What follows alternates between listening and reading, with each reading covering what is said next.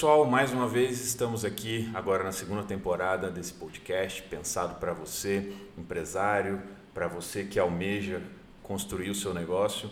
Estou mais uma vez com o Vitor Negrão e nessa segunda temporada nós queremos trazer um pouco mais de conteúdo técnico para esse mundo que é, é o empreendedorismo, o, o processo de abertura de uma empresa, a gestão da sua empresa, a parte que realmente você precisa saber de conceitos para fazer com que essa. Olha o Fogos. Estão comemorando a nossa segunda temporada. Exatamente. Eles demoraram um pouquinho, mas acabou saindo em tempo de comemorar. Então é um prazer imenso para nós estarmos aqui. Vitor, como que estão as suas expectativas para a segunda temporada? Opa, Rogério, muito animado, fico feliz de estar aqui de novo, mais uma temporada. Nós tivemos uma aceitação boa, né? Conseguimos já divulgar em todas as plataformas, então isso já nos traz uma satisfação muito grande, né? Vamos tentar continuar contribuindo aí para nossa audiência. É isso aí, Vitor. Hoje, nesse primeiro episódio, um assunto bem interessante é de fato aquele que inicia uma caminhada, aquele que marca um começo. O que, que é, de fato, abrir uma empresa? Né? O que, que significa isso? Quais são os conceitos que você, empresário, precisa considerar na hora de abrir a sua empresa? E acredito que o primeiro deles, Vitor, você, sem dúvida alguma, tem um conhecimento muito maior aí nessa área do que eu. Você pode nos dizer qual que é a, a, diferença entre uma pessoa física, uma pessoa jurídica, o que, que tem de benefício em abrir o seu CNPJ, como que é essa, essa diferença aí na prática para as pessoas que estão nos ouvindo? Legal, é, é interessante falar sobre isso porque às vezes pode te parecer um pouco assustador né, para a pessoa é, dar o primeiro passo, sair daquela condição de pessoa física e trabalhar como pessoa jurídica. É, então, essa análise é uma análise que a gente costuma fazer com certa frequência. Toda vez que um cliente nos procura aqui no escritório e fala que quer abrir uma empresa, ele quer entender né, por que, que ele realmente precisa abrir uma empresa, por que, que ele não pode continuar trabalhando como pessoa física e qual que seria a diferença, o quanto isso vai custar mais, se isso vai ser mais caro, se isso vai ser mais barato. Então, de fato, entender isso é uma coisa importante. E nós fazemos isso. O que, que acontece? Naturalmente, né, você abrir um CNPJ, você vai gerar alguns custos que você não tinha.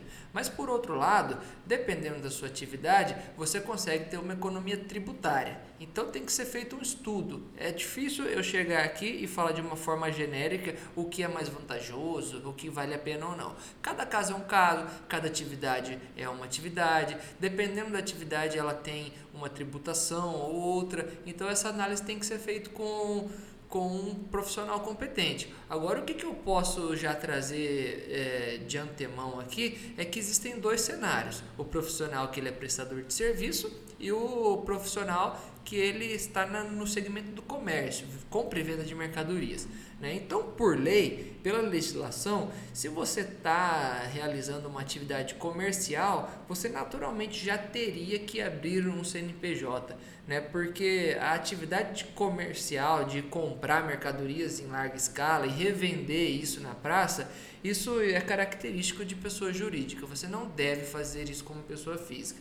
Né? Mas para os prestadores de serviços, que são aqueles profissionais autônomos, né, você consegue se manter ainda declarando a sua renda, por exemplo, na, direto na declaração de imposto de renda de pessoa física, aquela que é feita em abril. Né? O que acontece é que você cai na tabela geral né, de imposto de renda e essa tabela pode chegar a tributar a sua renda em até 27,5%. Então, quando você abre uma, um CNPJ para trabalhar como prestador de serviço autônomo, você inicia uh, a sua tributação com uma tributação em 6%, dependendo da sua atividade. Então, veja, existe uma discrepância. Mas isso não é para todo mundo, como eu disse, depende de, de cada caso e deve ser analisado. Pode ser que seja mais vantajoso você começar um negócio pelo CNPJ, ou pode ser que vale a pena você esperar um pouco, você esperar aumentar o seu faturamento, né? Enfim, uma série de, de situações que devem ser analisadas. É, e até para você contratar alguém também, né? Tem esse outro benefício, né? Você contratar pessoas, você ter um vínculo empregatício de profissionais que estão atuando na sua empresa, o CNPJ, sem dúvida alguma, é o melhor caminho. Isso, e aí tem a figura do microempreendedor individual nesse meio do caminho ali para aquelas pessoas que não, não querem abrir uma empresa de verdade, né, um CNPJ, uma microempresa, para aquelas pessoas que ainda não têm condições disso, existe a figura do MEI, porque o MEI vai te trazer justamente isso, a possibilidade de contratar um funcionário, se manter dentro da, da legislação trabalhista, né, pagando os encargos incidentes sobre esse contrato, garantindo o direito do seu funcionário, e você também consegue garantir o, o direitos para você, empreendedor. O microempreendedor, por exemplo, né, se ele tem as suas contribuições em dia, ele pode estar segurado em casos de acidente de trabalho, em casos de doença e no caso das mulheres até mesmo em, em questão de maternidade você consegue um auxílio maternidade só tendo o seu CNPJ do MEI. Eu acho que a gente consegue falar depois especificamente sobre o MEI que tem uma série de, de características aí interessantes. É, e não é só abrir a empresa também, né? Entender essas diferenças entre cada uma das possibilidades aí, digamos assim. Existe também a necessidade de entender em quais atividades que você vai, é, vai exercer ali o, profissionalismo da sua empresa, né? qual, qual é a expertise da sua empresa, no que, que você vai atuar. É, eu estou dizendo isso, Vitor, porque olhando aí o mercado, nós vemos às vezes empresas que se apresentam como vendedor de, de papel até foguete, né? Então, assim, é, existem algumas, alguns segmentos, algumas atuações e que se estendem também para a parte de prestação de serviço, que é bem interessante, né? Que aí você sabe falar muito bem do KNAI, né? Famoso KNAI. Como é que você explicaria para a pessoa que está é, nesse momento pensando, querendo montar ali um, um, um CNPJ, o que, que ela tem que, é, digamos assim, considerar na hora de definir o KNAI e também o que, que é o KNAI, né? Para ajudar os nossos ouvintes. Legal, isso, isso é uma coisa que, por incrível que pareça, gera bastante dúvida para quem procura a gente, né? E é natural, porque as pessoas não, não estão no segmento, né? elas não, não costumam estudar isso, então é natural surgirem essas dúvidas. Mas o KNAI, ele é o Código Nacional de Atividades Econômicas, ele é uma sigla, né? Que abrevia essa frase que eu acabei de passar para vocês, né? O KNAI, ele, ele determina a atividade que o empresário vai realizar. É, existe um site que é um site do IBGE que relaciona todos os quinais ativos hoje no país. Né, você consegue então fazer uma busca é, rápida para entender é, as atividades que estão regulamentadas, né, de, podemos dizer assim. Mas é claro, se você pedir ajuda do, de um profissional, né, de, um, de uma contabilidade para abrir o seu CNPJ, é, esse serviço aí normalmente a contabilidade já faz. Aqui no escritório, por exemplo, quando alguém quer é, montar um CNPJ novo, a gente faz uma entrevista, né? Eu pre pretendo entender o que ele quer fazer, como que ele vai atuar, para então eu fazer a sugestão de alguns quinais. Eu falo, olha, pelo que você está me falando, você vai atuar nesse segmento, o seu código de atividade vai ser esse, esse, esse. E nós tentamos chegar ali em algo direcionado. Ah, existe limite para quantidade de KINAI é, a ser incluído no seu CNPJ? Essa é uma dúvida que muitas pessoas perguntam. E na verdade não, não tem nada ali que fale exatamente que aquela empresa ela pode ter até 10 KINAIs relacionados. O que existe é, é de certa forma um bom senso, né? Porque você não vai colocar ali uma atividade é, de material, de venda de material para construção, junto com uma atividade de advocacia ou uma atividade de, de aulas para concursos, entende? É, ou de foguete, né? Exatamente. Então, é, é interessante isso aí porque é, é, é, muito discrepante o que a gente enxerga no mercado. Nós entendemos que os profissionais, às vezes, eles querem simplesmente aproveitar oportunidades e entrar ali numa, num, num determinado comércio. Mas é, é, é muito nítido que faltou um planejamento, que falta um foco da empresa a partir do momento que ela simplesmente faz tudo, né? Então é, é, é, por esse ponto aí que, que eu quis trazer essa, essa, essa ideia. Falta porque é, muitas vezes o fato de você incluir um monte de atividade vai te obrigar a concluir alguns licenciamentos. Então veja, a pessoa. Isso acontece muito, não tem nada contra, tá? Não é nem, nem não é nenhum questionamento e nenhuma condenação, mas acontece muito com aquelas empresas que, por exemplo, tão, querem concorrer a um certame público ali. Então o cara vai lá e coloca todo tipo de comércio possível. Você vai encontrar até a sogra dele lá no, no, no KINAI relacionado. Mas ele faz isso porque ele quer ter ele quer estar tá pronto para a hora que surgir né, uma, uma, uma licitação ali, ele ter atividade. E tudo bem, essa não é a questão. Mas a questão é que às vezes você coloca muita coisa, você é obrigado a fazer alguns licenciamentos que você nem sabia, porque você foi incluindo algumas atividades. Por exemplo, rapidinho, né, tem algumas atividades no regulamento do CMS aqui do nosso estado, e para você que está nos ouvindo, a gente está falando aqui do Mato Grosso. Tem algumas atividades, por exemplo, aquelas voltadas para combustíveis, que a Cefaz, a Secretaria de Fazenda do Estado, exige uma série de requisitos para poder liberar a sua inscrição.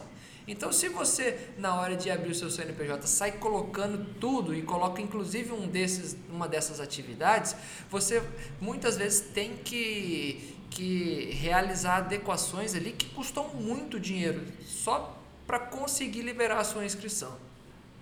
É, e aí que está o, o negócio, né? É, essa é uma informação, inclusive, que as pessoas podem consultar da sua empresa sem nenhum tipo de burocracia, digamos assim, né? Então é possível saber que, como sua empresa atua. Então alguém que é um pouquinho mais informado que vai atrás já percebe, né, que tem alguma coisa ali que não está muito, muito dentro do, do normal de um foco de uma empresa, né? Então é, é, é isso aí é um, é um é ponto de muita atenção. Eu acho que quem está ouvindo quer esse tipo de informação e precisa considerar isso na hora de começar a empresa. Sabe uma coisa que gera dúvida, sem querer te interromper, é questão de enquadramento, sabe? É, muita gente também pergunta, ah, eu, eu, eu, ouvi falar que fulano é microempresa, ah, fulano é empresa de pequeno porte, a IPP. Né? O que, que significa isso né, diretamente falando? E aí eu vou ser muito honesto com você que está ouvindo a gente, porque você quer uma coisa prática, né? uma resposta objetiva, sem enrolação. E é assim que eu costumo fazer sempre com quem pede orientação.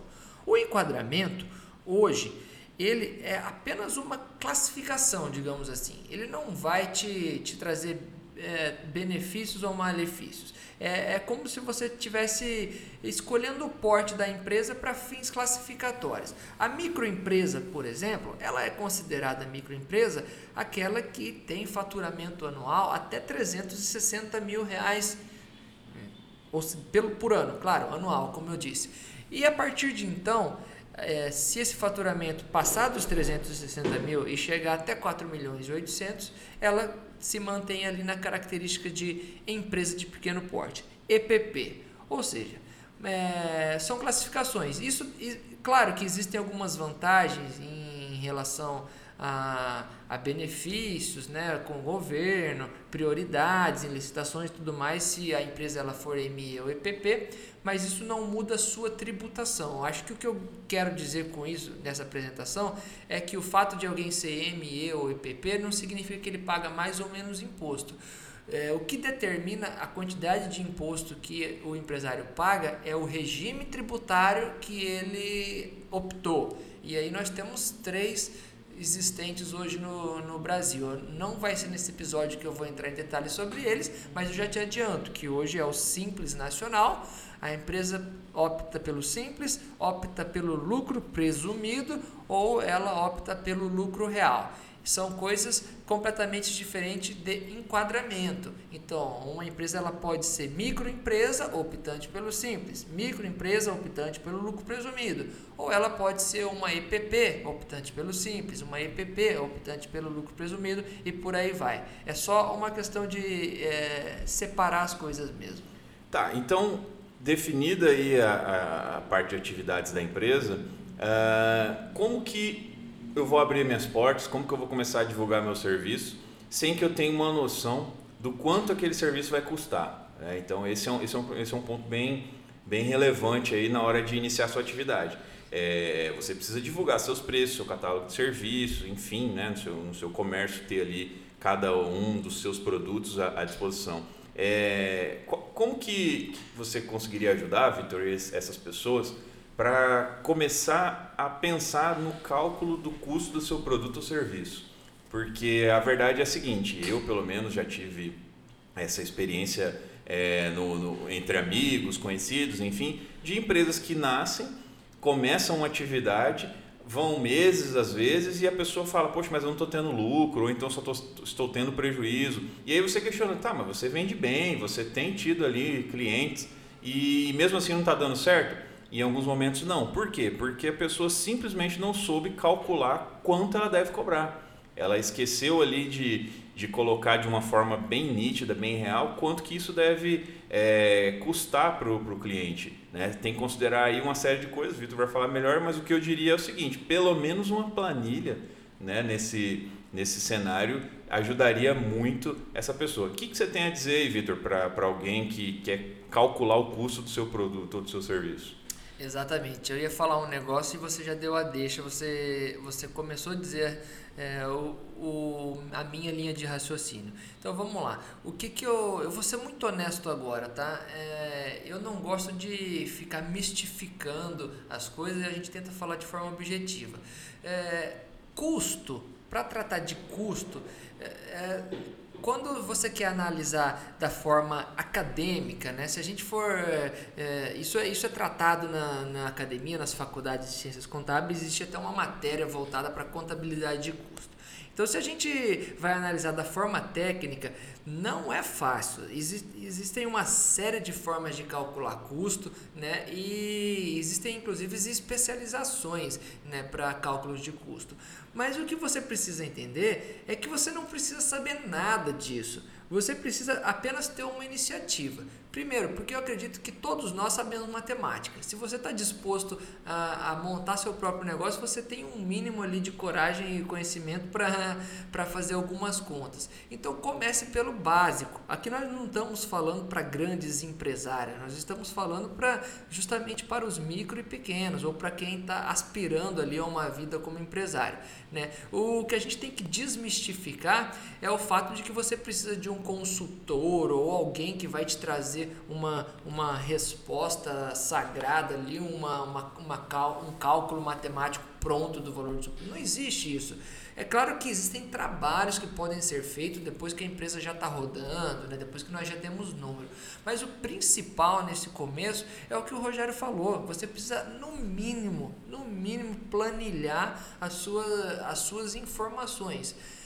É, Rogério, você sabe, você é um cara da TI, né, é ligado em tecnologia, em, em ferramentas. É, eu sempre defendo muito a ideia que o empresário deve ter um sistema. Né? Ele, ele consegue visualizar as coisas se fizer a contratação de uma ferramenta, de uma plataforma que reúna tudo isso. Né? Mas, e, levando em consideração que é, ou melhor dizendo, comparando a um cenário que ele não faz nada, se você já conseguir pelo menos planilhar suas informações, já é uma grande coisa. Com certeza, com certeza absoluta. E é outra coisa, né, Vitor? A planilha é um conhecimento bem, bem pequeno ali para você conseguir operar e, e, ter algum resultado. Quando se fala no sistema, é, existem dois caminhos, né? Ou você desenvolve um para sua empresa, que normalmente tem um custo mais alto, ou você pega um software que esteja no mercado pronto e, e você vai ter um custo também né, para manter isso aí todos os meses, enfim. E, e, normalmente você precisa adaptar um pouco a realidade da sua empresa àquele software em alguns momentos, porque é, você está, digamos assim, dentro de um ambiente que para ele funcionar tem que ser seguido algumas regras, algumas formações têm que ser inseridas. Então tem todo um raciocínio que, que é considerado né, dentro de um sistema. Então, para o pequeno, para o empresário que está começando, é, eu, eu também concordo que o sistema é o melhor cenário, mas a planilha ela vai ajudar muito, muito. Talvez até a decidir qual é o melhor sistema, né? qual é a melhor Sim. saída. Eu acho que o importante aqui no caso é, independente se o, se o empresário opta por fazer o controle dele numa planilha ou se ele já consegue amadurecer um pouquinho mais e contratar o sistema, e hoje, só fazendo um parênteses, existem sistemas muito baratos, existem sistemas hoje que, que custam aí a partir de 60 reais por mês, então não vai ser isso que também vai impactar na sua operação. Mas independente da opção que o, que o empresário faz, acho que o importante desse tópico que a gente está falando é o que? Que você possa registrar os seus números. Ah, quanto, como que eu vou saber o custo do meu produto? Era isso que a gente iniciou aqui no assunto agora há pouco. Você precisa registrar, você precisa entender é, quanto que você paga de luz, quanto que você paga de aluguel, quanto que você paga de insumos, de repente, para montar né, aquele produto que você está vendendo, ou se você tem uma operação de serviço, quanto que é a sua mão de obra, né, quanto que custa o seu software, enfim, levantar esses custos para saber aquilo que vai acontecer todos os meses, para entender aquilo que varia de acordo com as suas vendas, enfim, colocar números. Depois que você tiver seus números, você vai saber exatamente quanto que custa o seu produto ou serviço. Né? Se, por exemplo, você tem que saber quanto que incide de imposto no seu produto, você tem que saber ali quanto que, que custa o frete. Então isso tem que ser organizado de uma maneira. Isso vai ser organizado ou por uma planilha sua ou por um sistema que você alimentar. É, e aí tem aquela, aquela na prática ali aquela ideia, né?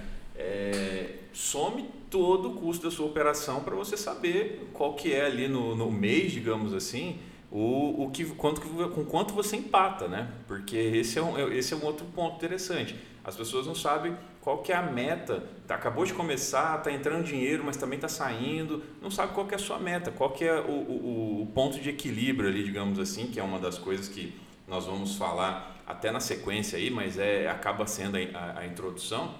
O ponto de equilíbrio do seu negócio, é, ele, vamos, vamos começar por esse simples é, passo de quanto você precisa atingir para cada mês ali da sua operação que acabou de começar para você se manter. Quanto que, quanto que é ali o, o, seu, o seu boleto no fim do mês, digamos assim, né, para pagar todas as suas despesas. Então, é, o, o, eu, eu não sei aí, Vitor, no caso de cada realidade de empresa que você já tenha visto, mas eu percebo que achar o ponto de, de custos para ultrapassar aquilo todos os meses e saber que ó, preciso vender tanto, preciso prestar tanto de serviço, isso para algumas pessoas que eu conheci na, na vida, isso foi muito crucial. Talvez foi uma das dicas maiores que eles deram quando se fala em, em precificar. É saber qual que é o seu sua necessidade de caixa naquele mês. É, então esse, esse é um ponto aí que já até introduzindo esse, esse tópico aí de, de pontos de, de equilíbrio, seria, seria outra, outra coisa bem essencial. Isso é muito importante, realmente. Eu acho que todo empresário deveria achar o seu ponto de equilíbrio. Para que as pessoas entendam, aquelas que estão ouvindo a gente, no caso de um comerciante, por exemplo, é, o ponto de equilíbrio ele é a quantidade de matéria ali, de produto né, que ele tem que vender no mês para pagar as contas. A partir de então, a, a primeira venda que ele fizer acima daquilo, ele passa a ter lucro. Para um cara que ele presta serviço, né? A quantidade de clientes que ele tem que prestar serviço, de atendimentos que ele tem que fazer, ou se é alguém que tem contratos fixos, quantos contratos ele tem que firmar, pelo menos para que a operação dele seja paga e a partir de então ele tenha lucro. Isso é o ponto de equilíbrio. Mas para você que está ouvindo a gente, o que eu quero que você entenda hoje é que isso não é complicado. Não, não entenda isso como Verdade. uma, uma coisa do outro mundo, sabe? Ou que você tem que só vai conseguir fazer isso quando você tiver dinheiro para contratar um, um, consultor que te dê essa resposta, porque isso não, não vai acontecer. Isso nada mais é do que você conhecer os seus próprios números. Se você chegar e contratar um profissional para te calcular o ponto de equilíbrio do seu negócio hoje, primeira coisa que ele vai te perguntar, ele vai te dar uma, uma lista de perguntas querendo saber os seus números. Aí o que, que você vai fazer? Você vai trabalhar para ele, você vai levantar todos os números é, que, que é. ele vai precisar e ele simplesmente vai colocar numa fórmula matemática né, para achar o seu ponto de equilíbrio. Pelo amor de Deus, eu sei que tem muitos profissionais que ganham a vida com isso e eu não estou criticando, mas o que eu quero que o empresário entenda é que você é capaz de levantar essas informações. Basta que você registre as suas operações e que você entenda o quanto que você está gastando com cada coisa. É, e também aquele detalhe bem importante, né? É, Lembre-se que quando nós estamos falando da, da sua empresa, tudo que você gasta direto ou indiretamente, digamos assim, no seu dia a dia, ele muito provavelmente vai ser uma despesa da sua empresa. Então, o seu cafezinho tem um custo, é, a, sua, a, sua cadeira que, que você tem na empresa, a manutenção que alguém fez no seu ar-condicionado, tudo isso é custo da sua operação.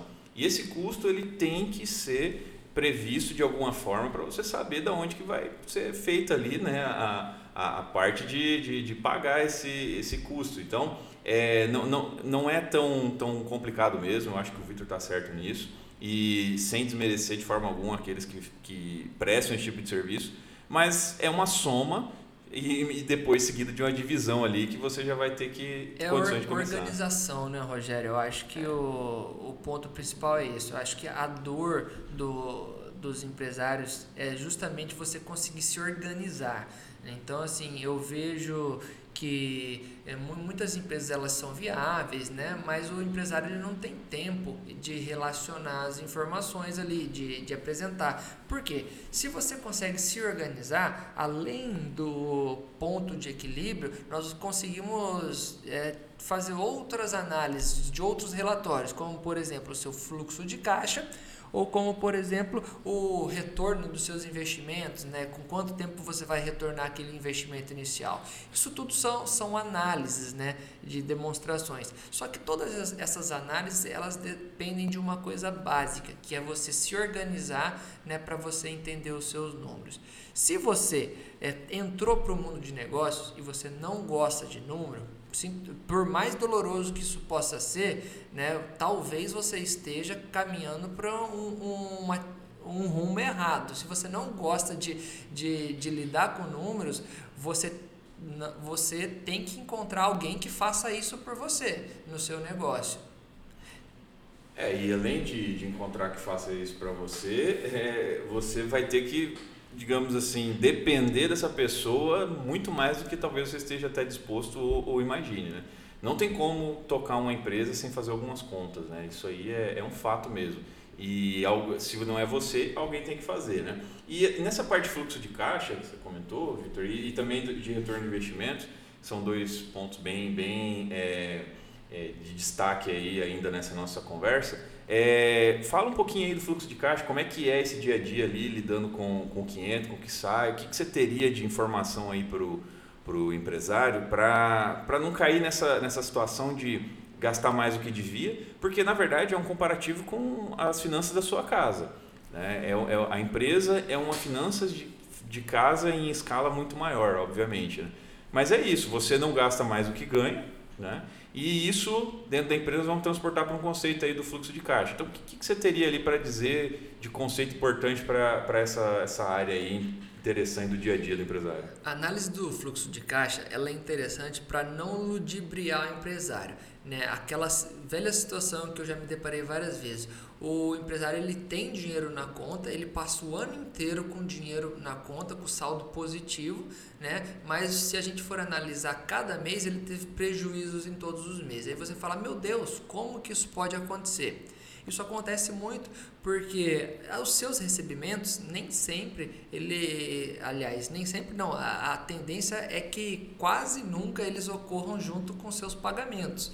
Então, assim, conforme você vai recebendo, às vezes você vai cobrindo, né, despesas que você teve naquele mês, ou algum mês você recebe um valor um pouco maior, e aí você se mantém sempre no saldo positivo. Mas ah, se a gente analisar um relatório de fluxo de caixa, pode ser que você perceba que naquele mês você teve prejuízo, mas você só se manteve lá com saldo positivo porque você já tinha um dinheiro de outro mês que, que mantinha o seu saldo positivo. Entende? Então é, é interessante você fazer essa análise para conseguir entender se você está tendo lucro ou não. Mas aí novamente a gente volta ao que a gente estava falando antes. Só vai conseguir fazer uma análise de fluxo de caixa aquelas empresas que, que conseguem registrar todos os seus pagamentos e registrar todos os seus recebimentos.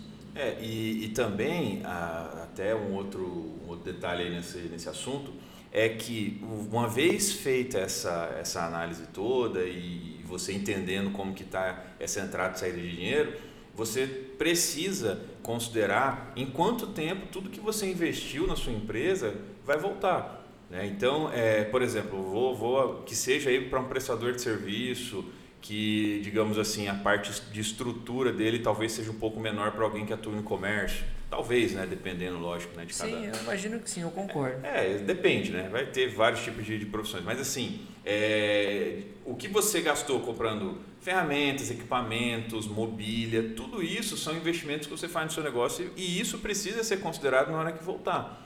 E na hora de, em uma hora voltar, melhor dizendo. Né? Senão fica aquela coisa, você coloca o dinheiro, mas você não sabe quanto custou para você começar aquela operação. Né? E a hora que você precisa expandir, você tem que começar a pensar que você vai investir dinheiro, muito provavelmente da própria empresa. Em algum momento, se a sua empresa está expandindo, você quer, você quer criar alguma, alguma filial, você quer abrir mais uma unidade, enfim, você vai ter um, um caixa da empresa que você pode usar nessa operação, mas você precisa saber quanto que custa esse, esse novo negócio e em quanto tempo isso volta. É, você falou uma coisa certa. Eu acredito que essa, esse controle de retorno de investimento, ele, ele é algo que serve mais para planejamento né, é, do que os outros indicadores que a gente estava conversando até agora.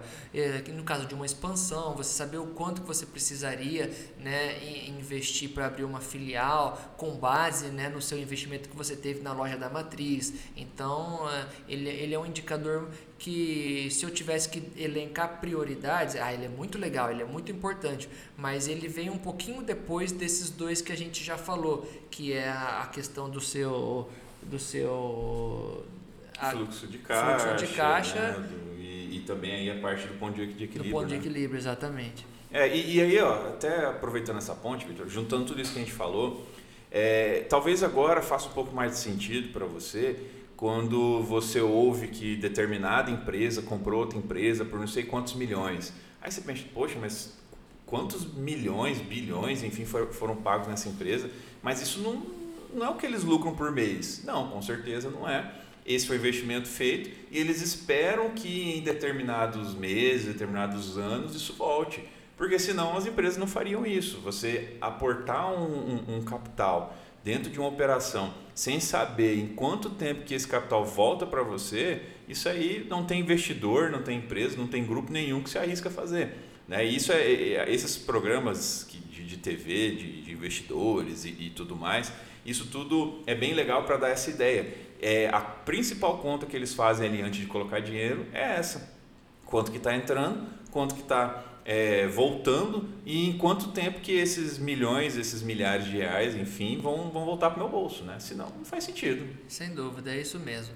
Bom, e caminhando já para o final né, desse, do nosso da conversa hoje, eu acho que se eu pudesse resumir ali tudo que nós falamos até agora, é, para o empresário sair daqui assim, não tão assustado, né, mas para que ele possa sair com uma contribuição, eu falaria o seguinte: é, empresário, você que está pensando em montar o seu negócio ou você que já montou e está patinando ainda, você tem que aceitar o fato de que você precisa lidar com números. Você precisa ter controle das informações do seu negócio. Seja você mesmo fazendo isso ou você terceirizando. E aí a dica que eu te dou, né, e aí nós podemos falar inclusive num próximo episódio sobre isso, é Hoje em dia existem empresas especializadas em fazer esse controle para você. É o que nós chamamos de BPO financeiro.